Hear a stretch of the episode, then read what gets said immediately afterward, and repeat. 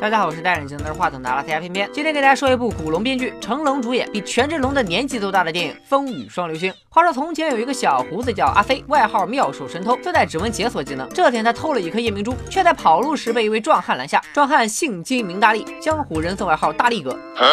大力为了抢夜明珠，搬来了一对重八百斤的石狮子侍卫。阿飞心说这肯定干不过啊，于是就想把夜明珠送给大力。这时一个黑小个子出来截胡，他轻轻一掌就把石狮子拍了个粉碎。这不就是大名鼎鼎的铁掌石猴吗？于是阿飞又把夜明珠给了石猴，接着立马飞上了屋顶，开始嘚瑟。原来给石猴的盒子是空的，夜明珠早就被阿飞藏了起来。突然，一条长鞭缠住了阿飞的脖子，不用想，肯定又有人来截胡了。来者名叫边边，一来就拿小皮鞭把阿飞抽了一顿，场面一度非常哲学。边边抢走了阿飞脖子上挂的夜明珠，大力和石猴也没啥脾气，毕竟边边在江湖上的排位比他们不知道高到哪里去了。虽然边边这么生猛，但是见到了我们的男主小白也只有磕头的份儿。原来他因为作恶多端，被小白狠狠修理一顿，并规定他每年呈上一件宝物换自己的性命。这个夜明珠就是孝敬小白的。小白江湖人称夺命流星，这个夺命流星也是小白的秘密武器，只拿出来过两次，见过这把武器的人都死了啊！果然是古龙编剧。这种出场角色越来越厉害的套路，在武侠小说和武侠电影中很常见，比如星爷的功夫。电影开场是警局里无法无天的冯小刚，他的出场只是为了衬托斧头帮的厉害，而斧头帮呢是为了衬托三大高手的厉害。三大高手打不过瞎子组合，瞎子组合打不过杨过小龙女，杨过小龙女又打不过火云邪神，总之就是人外有人，天外有天。最厉害的当然还是星爷自己。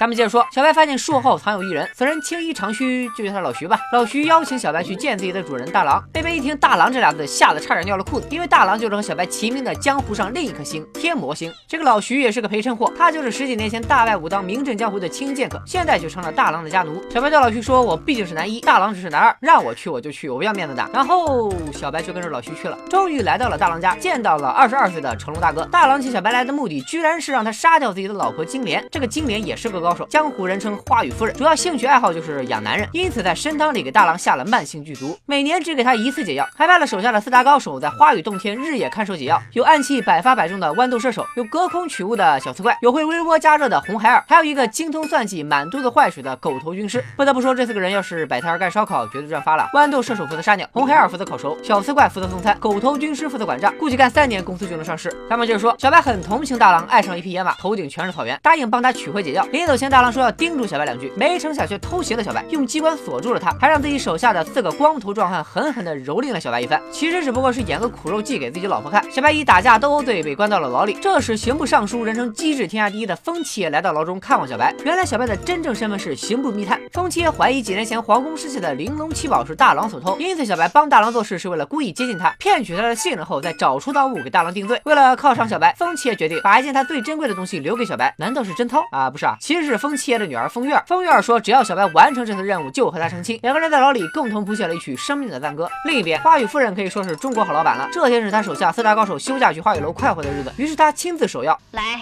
给我放好了。然后下人就把箱子放在了客厅桌子中间最显眼的位置，这是巴不得有人来抢啊！小白出狱以后见到了大郎的手下小美，小美还是花语夫人的好闺蜜，因此小白可以装成小美的下人，跟着她混进花语洞天偷解药。但是小美没有带小白去花语洞天，而是来到了四大高手所在的花语楼。毕竟咱们的主角在偷东西打 BOSS 前，还是需要打点小怪练练级的。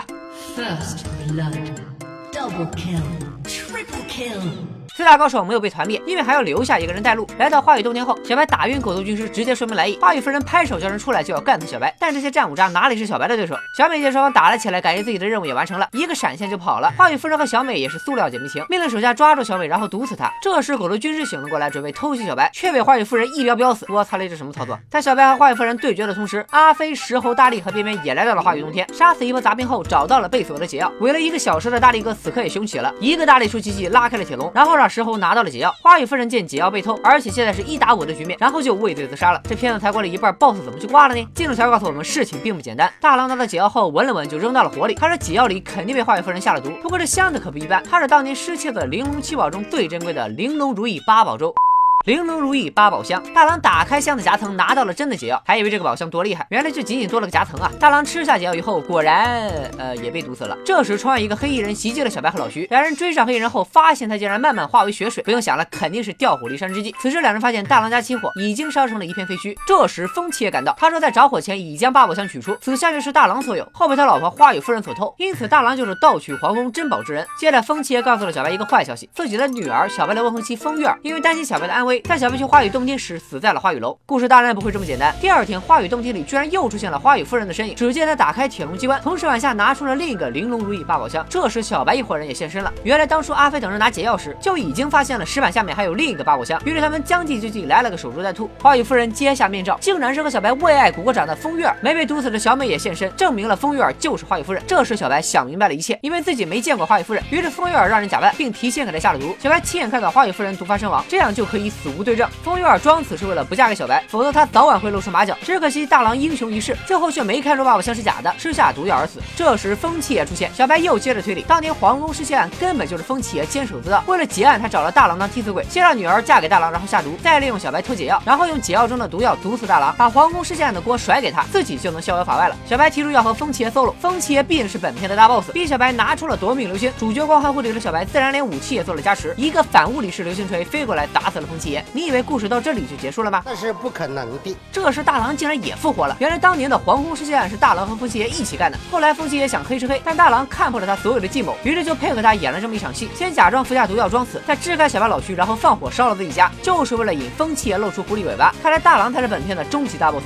但万万没想到，小白的夺命流星居然是双头的，而且技能没有冷却时间。看过武侠片的都知道，只要是从天而降的招式，一般都是整部电影里的超必杀了，像什么如来神掌啊、天外飞仙啊。所以这个从天而降的流星，如同一枚时速八十厘米的可定位跟踪导弹一样，炸死了大郎。故事。最后，小白和小美也终于过上了没羞没臊的幸福生活。《风雨双流星》是一九七六年上映的香港动作片，以现在的眼光来看，难免会有一些台词和剧情会让人感觉有点尬，但它却是一部港味十足的武侠片，镜头和服化道都有满满的年代感，而且全片看下来，竟然还有一种别样的悬疑色彩。最后多重反转的结局，也不得不让人佩服古龙缜密的编剧能力。当年成龙初出茅庐，据说曾经因为长得不如狄龙将他喂帅而被古龙骂哭，现在成龙已经获得了奥斯卡终身成就奖，不由让人感叹时光荏苒啊！仅以此片献给那些看着成龙电影长大的人，拜了个拜。